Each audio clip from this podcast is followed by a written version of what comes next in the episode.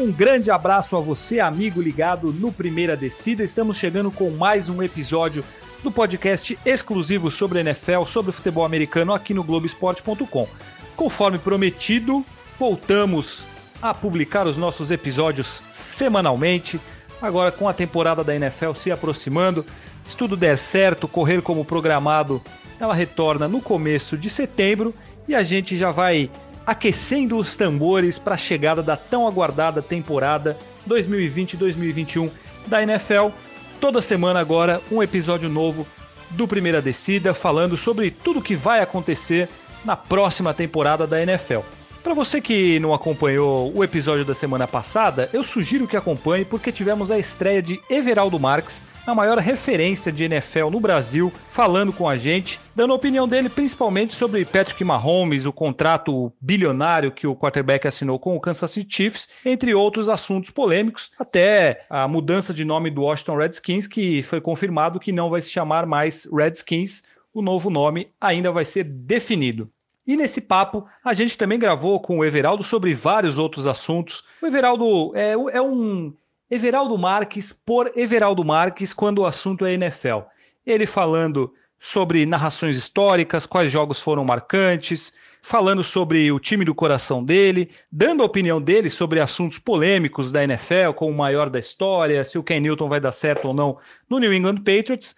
Enfim, é um episódio para você que gosta do Everaldo Marques, que é fã do Everaldo Marques, ouvir para saber tudo aquilo que ele tem a dizer sobre a carreira dele da NFL, saber o que, que ele tem a dizer sobre os fãs da Lady Gaga, tudo o que o Everaldo tem a dizer sobre diversos assuntos ligados à NFL. Então, fique aí, vamos ouvir Everaldo Marques falando sobre muitas coisas ligadas à NFL. EV, Desce do muro. Maior jogo que você narrou do Super Bowl. Cara, difícil, né? Mas eu vou. Eu vou ficar com o Super Bowl 44. Eu gosto muito do New Orleans Saints. É... E foi um Super Bowl que teve dois dos maiores quarterbacks que eu já vi jogar frente a frente, né? O Peyton Manning e o, o Drew Brees, dois dos mais talentosos e tal. É... E foi bem, foi bem marcante. Eu acho que dos, dos que eu fiz, dos que eu fiz no estádio, assim, eu, tô, eu vou primeiro separar, considerar só um que eu tenha feito no estádio. Então, por exemplo, o Super Bowl de Falcons e, e Patriots não entra na discussão. Mas aí eu vou escolher o Super Bowl 44, então, entre, entre Saints e Colts. Foi o primeiro que vocês fizeram no estádio, não foi? Foi o segundo. O primeiro foi Steelers e, e Cardinals, que foi espetacular ah, também. Foi sensacional também, né? Mas esse, esse 44, não sei porquê, não sei por que razão, mas me, mar, me marcou mais. Tem alguma narração, algum lance que tenha sido o mais impactante para você? Eu lembro desse do, do, retorno do Tracy Porter, teve uhum. o, o, a interceptação do Malcolm Butler na, na que deu o título para o New England Patriots. Tem vários, o retorno, o próprio retorno do James Harrison. É, Hail Mary do, do Aaron Rodgers, né? É, se, for, se, for, contar todos os jogos, a Hail Mary do Aaron Rodgers. É, eu, ia... eu, eu, eu, eu, eu viro o queridinho do Twitter uma vez a cada três meses. Toda vez que alguém posta eu reposto. Ai, meu Deus do céu, Everaldo, esse lance, não sei o quê, blá, blá, blá, Essa Aaron, a, a Hail Mary do Aaron Rodgers, ela tá acima de todos os outros. É, a grande narração da sua carreira no futebol americano foi essa Hail Mary do, do Aaron Rodgers? Foi. E, e o pessoal pega o áudio e, e faz outra, pega outras coisas, outros eventos vira e meme, bota aquele né? áudio, vira meme, né? Então foi, foi realmente marcante, porque assim, é o tipo de coisa que não acontece, né? Quantas Hail Marys deram certo no mundo? Poucas. Ainda mais virando um jogo com um cronômetro zerado, né? E, meu, era, eu me lembro que era que era o jogo acabou ali perto de duas da manhã e tal, duas e pouco da manhã. Eu fiquei mais uns 20 minutos estupefato lá na cabine, conversando com o Paulo Antunes, com a produção, do tipo, meu, o que, a gente fez aqui agora tal. Aí, beleza, vim para casa. Cheguei em casa, é, minha mulher e meu filho tinham ido viajar, eles não estavam aqui. Né? Aí eu cheguei em casa, meu, a cabeça mil e tal. Falei, quer saber? Eu vou no posto de gasolina ali tomar um, um refrigerante, uma água, dar uma respirada. Peguei o carro, fui até o posto. Cheguei no posto, tinha um cara lá que me reconheceu. O que você tá fazendo aqui? Eu falei, ah, meu, eu não consegui dormir. Eu, eu, falei, eu, eu também, eu saí de casa. então foi realmente demais aquele, aquele dia. Contou o lado do coração também? Por, não ah, só um por ter sido um lado impressionante. Um pouquinho, mas bem pouquinho. Porque, é. na verdade, assim. É uma, uma satisfação a mais, né? É, mas assim, é bem um efeito colateral mesmo tardio.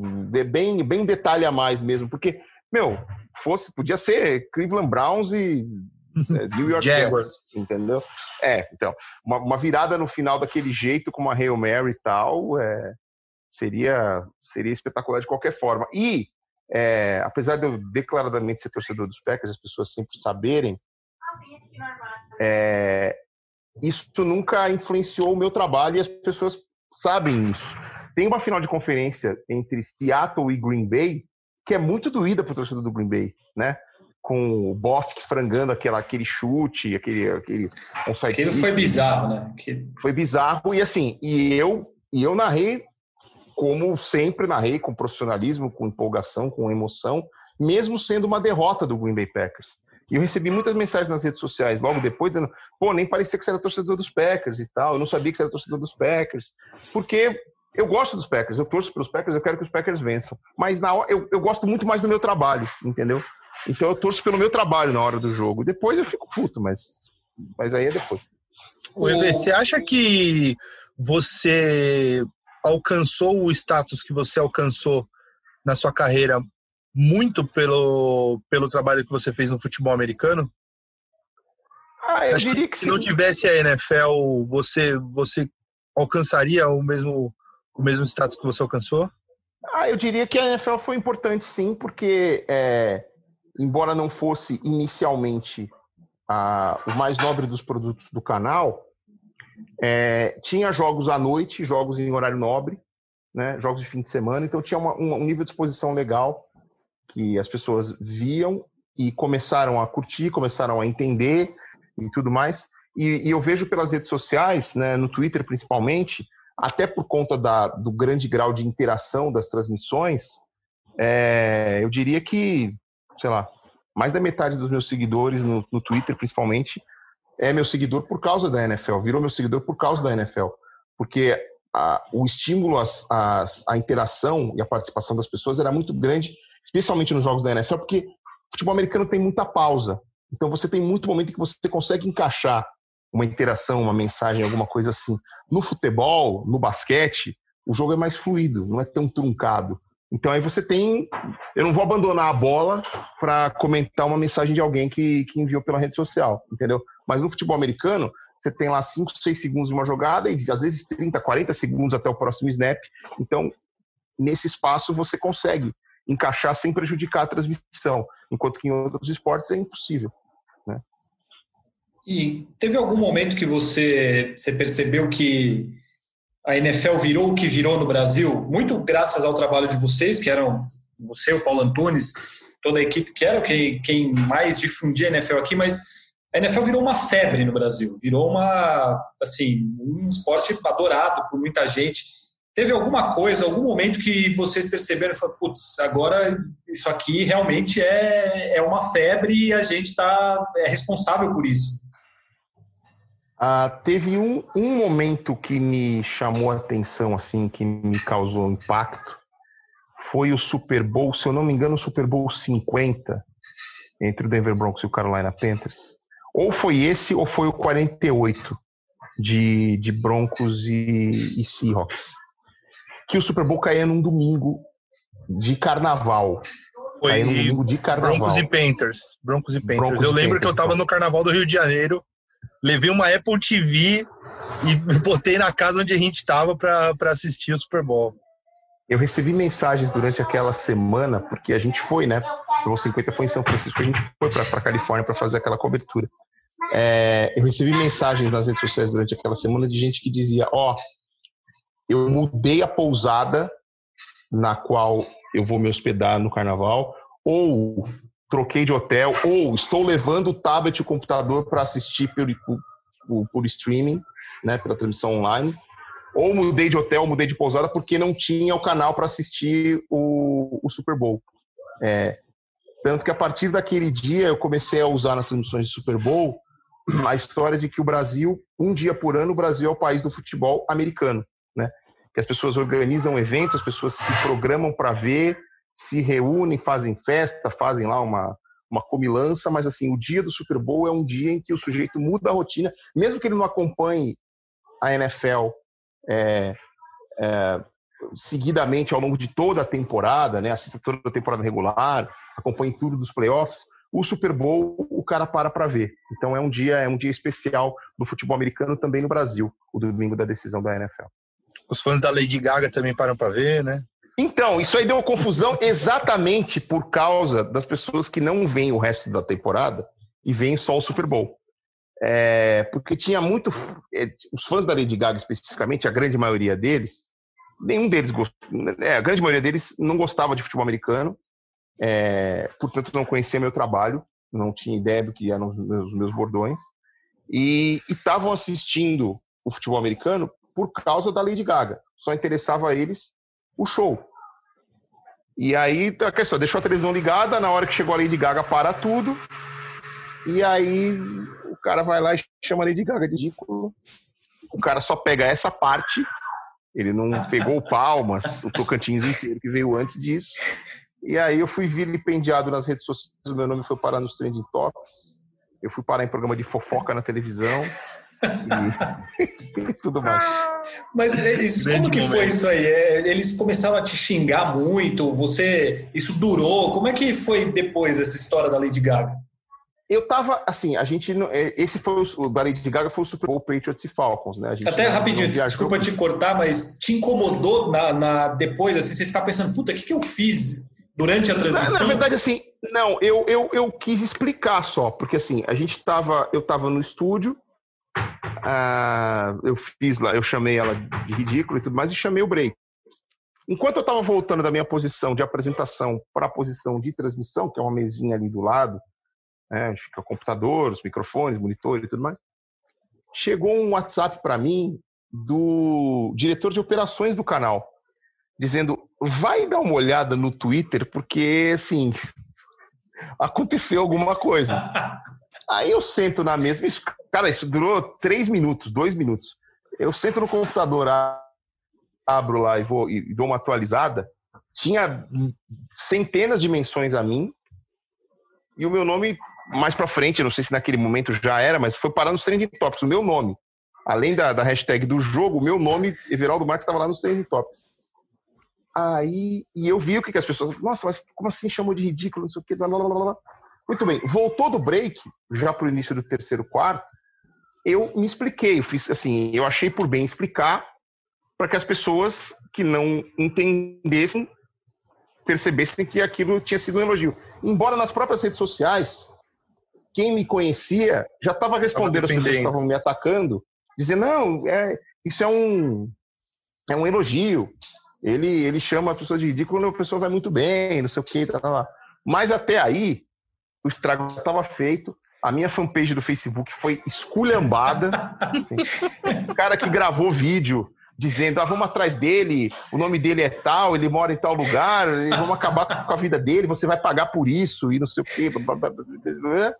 E no dia seguinte eu fui parar até em programa de fofoca na televisão. É, vai ver na Sônia Abrão, né? Falaram de futebol, foi na, foi na Fabiola Hypert. Meu Deus. E aí, e aí a hora da venenosa, eu fui tema na hora Jesus. da venenosa. O Reinaldo Gotino me defendeu, porque o Gotino eu conheço o Gotino, né? O Gotino é brother. E ele gosta de NFL, né? E ele gosta, e falou: não, não, peraí. Aí ele saiu lá em minha defesa e tudo mais. Mas eu dei entrevista para a Rádio Gaúcha, eu dei entrevista para o UOL, eu dei entrevista para a Rádio Guaíba, eu dei entrevista para a Rádio Bandeirantes de não sei onde é, as pessoas me ligaram, você topa entrar no ar para falar? Eu falei assim, nós vamos falar do jogo também, nós vamos falar só da Lady Gaga. Ah, não, nós vamos falar do jogo, não. Então tudo bem. Porque se era só para falar uma declaração da Lady Gaga, eu gravava uma aqui, mandava por WhatsApp pronto. Entendeu? É. E foi, foi engraçado. Oi, Vê, e outra coisa também que eu não sei se isso te gerou casos, casos curiosos ou, enfim, até constrangimentos. Você nunca negou que você é Packers, né? Você sempre, Sim. e isso, obviamente, no futebol, no, fute, no nosso futebol, cara, você anunciar, falar do seu time e tal, putz, pode gerar várias dores de cabeça. No caso uhum. de você falar que sempre foi Packers, assim, isso é mais light? Eu acho que sim, porque o futebol americano ainda, e tomara nunca aconteça, mas ele ainda não tem esse nível de rivalidade e de ódio até entre as torcidas no Brasil, né, como é o caso do futebol da bola redonda. Então, é... e o meu trabalho sempre falou por mim, as pessoas sempre perceberam que a minha transmissão nunca foi diferente pelo fato de ser contra ou a favor dos Packers, assim como as transmissões de futebol também não são. Só que no caso do futebol da bola redonda, é... eu agora estando num time, né, fazendo parte de uma emissora que transmite o futebol nacional, eu vou procurar evitar falar sobre o time para o qual eu torço, porque todos nós torcemos para algum time. Galvão torce, Kleber, Luiz, Milton, Luiz Carlos, Jader, Rogério, todos nós, todo, todo mundo tem um time. A gente trabalha com futebol, com esporte, porque a gente é apaixonado por esporte, antes de mais nada, né? E, e, e todos nós temos um time do coração. E eu falava sobre o meu time do coração normalmente quando eu estava na ESPN, porque a ESPN não transmite futebol nacional desde 2015, se eu não me engano. 2015 ou 2016. A última coisa que fez foi a Copa do Brasil. Então, para mim, era ok falar do meu time do coração, do futebol, por causa disso. Agora, e, e, tendo, a, e tendo a perspectiva de transmitir jogos de futebol no, no esporte da Globo, é, assim, embora isso não vá influenciar o meu trabalho, que eu vou gritar o gol do meu time do mesmo jeito que eu vou gritar o gol contra o meu time, o torcedor muitas vezes não entende isso. O futebol é uma, é, uma, é uma paixão que deixa as pessoas cegas, às vezes, né? aqui no, no Brasil. Felizmente, o futebol americano não gera esse nível de cegueira ainda e tomara que nunca aconteça. Então, eu acho que por isso, por ser mais tranquilo, eu posso revelar que torço para os Packers na NFL, que gosto dos, dos Knicks na NBA, Tipo não pode falar muito alto, né? Eu ia fazer essa pergunta aí, você não. Não pode falar muito alto porque tá, tá difícil nos últimos tempos, né? Nos últimos tempos? Acho que desde é, Pat Ewing, porra. É, então, muito tempo. Eu até ia te perguntar sobre isso. Como que é a sua relação com os outros esportes americanos? Porque você também ficou muito marcado pelas narrações de NBA é, eu, por exemplo, passei a, a, gostar mais e acompanhar mais de beisebol graças às suas transmissões junto com o Paulo Antunes, que sempre foram muito legais, muito engraçadas, para mim eram, eram muito legais. É, como que é hoje a sua, a sua relação com esses outros esportes? Você fica, acabou ficando muito mais ligado à NFL, mas como que ficou com relação aos outros esportes? Então, no final das contas, eu acabei fazendo um pouco de tudo, né? O, o beisebol caiu no meu colo por, por, por uh, circunstâncias assim de.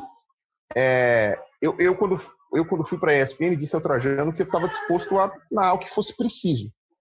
Que, assim, se eu fosse ficar na fila do futebol, tinha seis, sete, oito caras na minha frente. E o, e o, e o espaço que estava aberto era o espaço dos esportes americanos e do ciclismo. Tanto que no meio da Copa do Mundo de 2006, eu parei de. Eu, eu não viajei para a Alemanha, eu estava aqui na cobertura na retaguarda, no meio da Copa, eu abandonei a Copa para focar no Tour de France. Foi o primeiro Tour de France que eu transmiti. E, e é um esporte bem difícil, tem umas nuances bem, bem próprias e umas características bem, bem especiais. Ah, e aí o beisebol, assim, como eu já tinha feito, eu entrei na ESPN em outubro, em novembro eu fiz com o Paulo Antunes um teste de futebol americano. Não para mim, porque eu já era parte do canal. A TV estava procurando um comentarista de futebol americano. E o Paulo Antunes foi aprovado e disseram que ele ia comentar beisebol também. Então, já que a gente seria a dupla do futebol americano a partir de setembro de 2006, né, quase um ano depois, você não quer narrar o beisebol também, mas o beisebol, eu confesso que eu não tinha muita noção do que era o beisebol, não tinha. E aí eu tive de novembro até março para aprender como é que as coisas funcionavam. Usei muito videogame para aprender. Eu lembro que eu comprei o jogo da MLB e fiquei ficava jogando direto para entender as nuances e tal tinha, pouca, tinha pouco videotape disponível na internet. 2006 ainda era uma coisa meio incipiente o YouTube e tal, não é como hoje, né? Você encontra absolutamente tudo lá. E, e aí, porque o Paulo e eu já seríamos a dupla da NFL, colocaram a gente no beisebol também. E aí eu fui fui caminhando, fui procurando coisas em fóruns também, pedindo ajuda para as pessoas, mesmo para quem manjava mais de, de beisebol do que eu na época. E aí, até no começo, eu falei, me ajuda a escolher um time aí, porque eu não tinha nenhum time para torcer, me ajuda a escolher um time. E aí acabou que eu fiquei com o Chicago Cubs, por aí. conta da história, do time que estava há 200 mil anos sem vencer, a maldição é, do, do bode, o Steve Bartman, tudo aquilo. essa, essa, essa história meio de vira-lata ser a portuguesa do beisebol, meio que, me, meio que me, me encantou. E aí eu tive a chance depois lá na frente, no ano em que o Chicago Cubs ganhou o título da World Series, eu narrei o clinching game da final da Liga Nacional. O jogo que levou os Cubs para a World Series, por acaso fui eu que narrei. Eu estava narrando já menos beisebol naquela época, mas aquela playoff, aquela história, né? tem jogo todo dia, tem jogo toda hora e tal. E aí acabou que eu narrei esse jogo dos Cubs aí que classificaram, classificou o time para a World Series. E acompanho, hoje eu acompanho, vejo os melhores momentos, acompanho os jogos e tudo mais. Mas é, o, o HD está mais ocupado mesmo com as coisas que eu, que eu uso profissionalmente, né? Então, é, a NFL eu vou assistir, mas vou continuar assistindo, mas não com aquela. Porque assim, o meu domingo de NFL era às vezes chegar na redação 10 da manhã às vezes, antes, se eu tivesse um, escalado uma transmissão de futebol, chegava às 8 da manhã. Mas se eu tivesse só na NFL, das 9 da noite, chegava às 10 da manhã na redação, começava a estudar as coisas do meu jogo, e aí no início da tarde, quando os jogos iam começar, eu, eu metia lá o, o League Pass, né, o Red Zone, aquele, aquele programa que fica pulando de jogo a jogo, passando para todos os jogos, porque eu tinha que acompanhar todos os jogos, porque eu ainda tinha um pré-jogo de uma hora para fazer, dando uma geral da rodada. Então, os meus domingos eram assim, né? E hoje, assim, eu vou assistir os jogos principais, vou acompanhar as partidas e tudo mais, mas eu não vou ficar no Red Zone no domingo à tarde vendo 10 horas seguidas de NFL, até porque provavelmente vou estar escalado em outra coisa para trabalhar. Então, nem que eu quisesse, eu vou, eu vou conseguir. Mas eu vou continuar, obviamente, acompanhando. É um esporte que eu gosto muito de seguir. E agora você vai poder assistir por prazer a NFL também, que acho que é uma coisa que você Pois é, vou poder, vou poder finalmente quebrar uma gelosa quando eu tiver, quando eu tiver vendo o jogo dos Packers, eu vou poder finalmente abrir uma cerveja, vou poder xingar a linha ofensiva quando o Aaron Rodgers for sacado, vou poder é, esculhambar o jogo terrestre que não vai a lugar nenhum, esse tipo de coisa. Oh, acho que até a gente já vai se encaminhando para o fim aqui. É, fazer umas perguntas para você, deixar sua opinião aí sobre temas da NFL especificamente. É, primeiro, eu ia te perguntar, você citou o Aaron Rodgers, falou agora que você vai, vai poder assistir tranquilamente ou se irritando mais com eles, com os Packers no caso. Uhum. Você é um cara. É, você tem uma decepção com o Aaron Rodgers, é, você acha que ele, com os Packers, eles chegaram menos do que poderiam ter chegado pelo talento dele? Assim, que os Packers poderiam ter feito mais do que fizeram pelo fato de ter um Aaron Rodgers no elenco, eu acho que sim. Mas foi menos por culpa dele. Teve, teve ano que o cara não tinha alvo para lançar a bola. É, teve ano que o jogo terrestre foi uma porcaria. Teve ano que a defesa entregou. Então, assim, não foi responsabilidade dele. Não é que ele lançou uma interceptação, ele sofreu um fumble chave, que foi. Tudo bem, teve aquele. Teve um. Lá atrás teve um, acho que 51 a 45 do Arizona Cardinals contra o, o Green Bay. Acho que no ano que a Arizona chegou no Super Bowl diante do Pittsburgh Steelers, que, uh, ok, foi um problema ali. Teve aquele jogo contra os Giants também no Lambeau Field, que assim, o, o, o, maior, o chute mais longo da história de um visitante no Lambeau Field foi, acho que Lawrence Steins que acertou pelos Giants e tal. Uh, enfim, não foi culpa do Rodgers. Então, assim, eu, eu, eu me decepciono, fico triste porque eu queria ter visto os Packers mais um, eu queria ter narrado o Super Bowl dos Packers, porque quando os Packers foram ao Super Bowl contra os Steelers, os direitos de transmissão eram do Band Esportes. Então eu não, eu não narrei aquele Super Bowl 45 lá em Dallas. É... Eu estava na transmissão. Você estava na transmissão? é, pelo Band Esportes. Então, é, de todos os Super Bowls, assim, eu não, eu não narrei dois Super Bowls no 41 para cá, o, exatamente o 42 e o 45, né? Que eram os Super Bowls exclusivos do Band Esportes na, na ocasião. Eu, eu queria ter narrado o Super Bowl dos Packers, não aconteceu. É, mas não aconteceu, na minha visão, não por culpa do Aaron Rodgers. E o, a montagem de elenco né, do, do Packers em torno do Aaron Rodgers sempre foi muito deficiente nos últimos anos. A gente até, num dos episódios passados, a gente mostrou um dado de quantos passes para touchdown na carreira os, os principais quarterbacks da história deram. E assim, o, o Aaron Rodgers deu um passe para touchdown para jogador de primeira rodada, que foi um para o Mercedes Lewis. E uhum. o, o Peyton Manning tem, sei lá, mais de 300 passos para jogadores selecionados para wide receivers, dos jogadores de, de, que, que foram draftados na primeira rodada. Então, é uma, um indicativo de como ele nunca teve um. Poucas vezes, na verdade, ele teve um, um elenco à altura dele ali para trabalhar junto, né? É, então, se você for ver, tudo bem teve Jared Cook, teve. Se você for falar os melhores wide receivers que trabalharam com Aaron Rodgers, uh, Davante Adams, uh, James Jones, Jordan Randall Nelson. Cobb, o Red Nelson, é, Greg Jennings foi bem. Greg Jennings, né? o Donald Driver, que ainda na reta final de carreira ainda trabalhou com ele.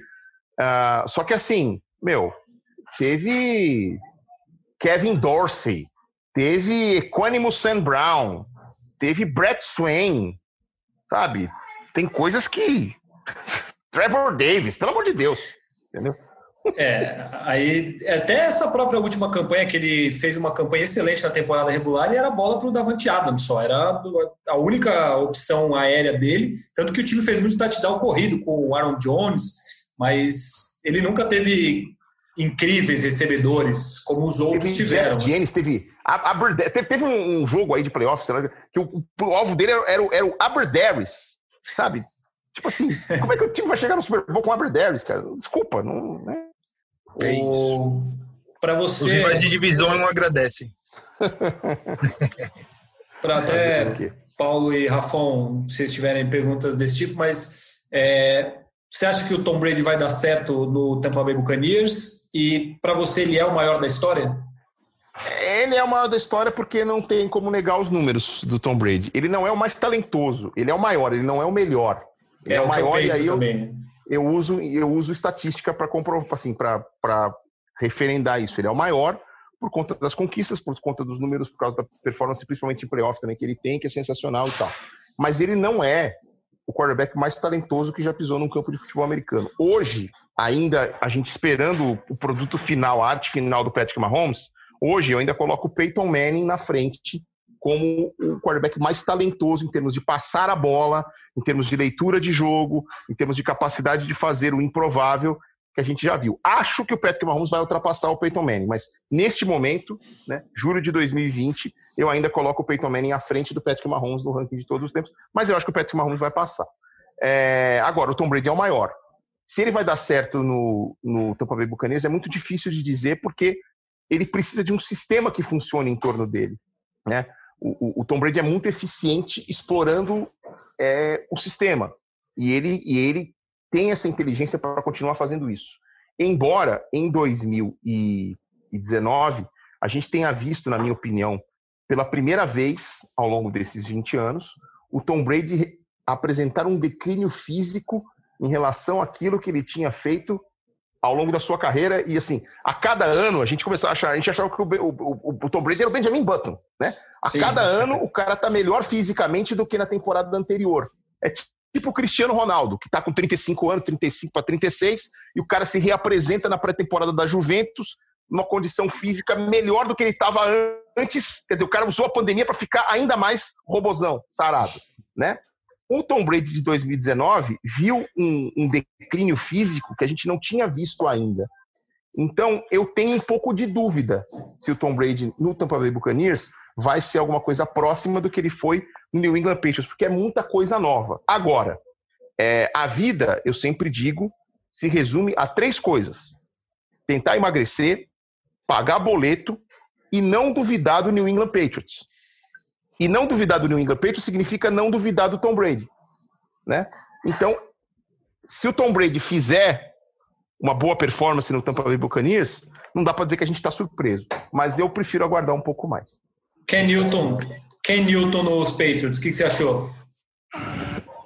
Esse aí eu tô com mais dúvida do que o Brady, viu? Tá estranho, porque fisicamente também teve, teve seus problemas, é, mas ele vai jogar para um técnico que é muito inteligente.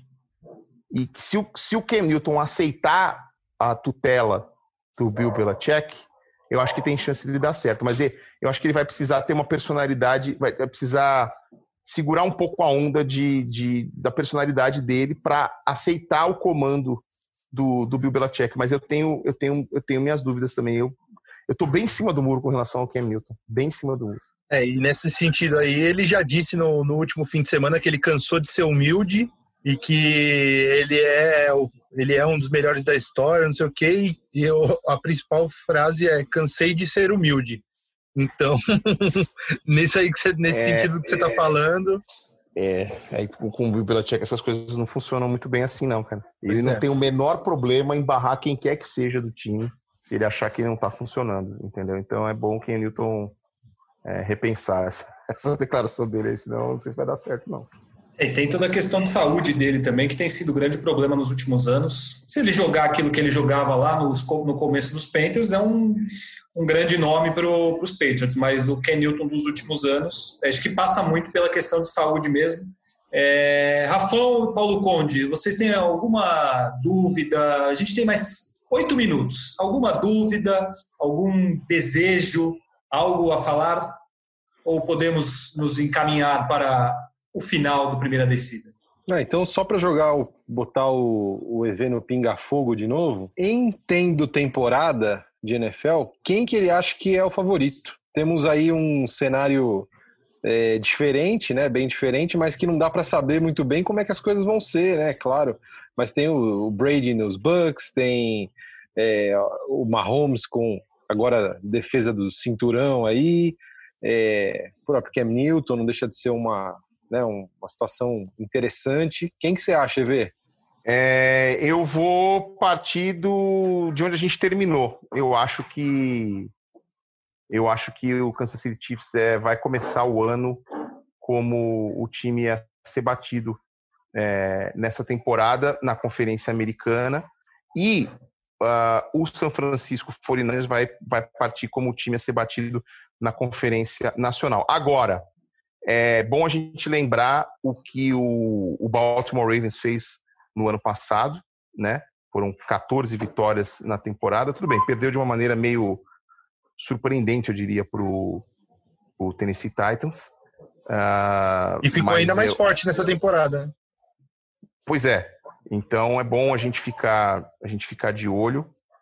Uh, eles, eles trouxeram o Calais Campbell, né? Para essa temporada. Então é bom ficar de olho no Baltimore. Eu acho que a gente, eu vou partir assim de Baltimore e Kansas City na Conferência Americana, uh, São Francisco e New Orleans na, na Conferência Nacional, para gente, a gente partir aí como de, de um grupo de favoritos. É, eu acho que a gente está se aproximando de ver o, a reta final da carreira do Drew Brees. Talvez, não sei se vai ser esse último ano dele, mas é possível. É, os Chiefs passando a sensação de que podem ir mais longe, aí chega na hora dos playoffs eles acabam entregando os, os Saints. Mas é, eu, eu, acho que é desses quatro aí que a gente pode partir. Mas é óbvio que olhar para o Tampa Bay vai ser muito curioso com essa história do Tom Brady. É, Seattle é um time que a gente não descarta.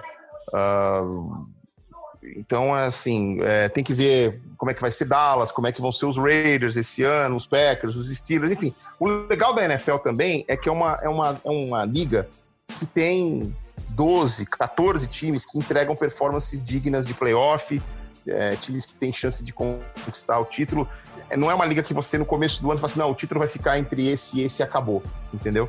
Tanto que todos os anos você tem sempre uma renovação grande do grupo de times que vai aos playoffs. São 12 que se classificam para pós-temporada, mas todo ano, pelo menos quatro, pelo menos cinco times não tinham ido aos playoffs no ano anterior e se classificaram. Então, essa renovação de forças é o que faz também da liga uma coisa bem bacana. Sempre tem o time que vem do nada, né? Ninguém viu o São Francisco vindo do jeito que veio na temporada passada. É, e começando é, e 8-0. Então, e no final das contas, a contusão do Garópolo lá no ano anterior acabou sendo positiva, porque o time fez uma campanha ruim, teve uma posição melhor no draft, e aí trouxe o Bolsa, por exemplo, que é um Exatamente. cara que, que mudou, revolucionou aquela defesa.